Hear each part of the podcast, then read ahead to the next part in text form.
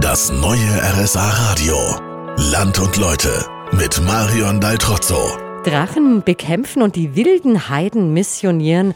Das war der Plan, als der heilige Magnus von St. Gallen ins Allgäu kam.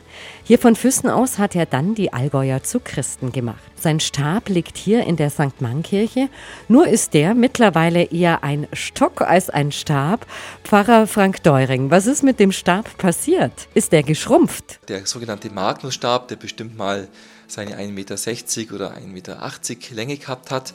Nach seinem Ableben, da sind die Menschen immer durch die Lande gezogen oder die Mönche und haben geschaut, dass sie die Felder segnen. Und dann haben die Leute gesagt, Mensch, wenn ihr den Magnusstab bei uns lasst, dann ähm, dann bringt er Segen. Und dann haben sie immer Stücke von dem Magnusstab abgesägt, dass er jetzt bloß noch vielleicht so 60, 70 Zentimeter lang ist.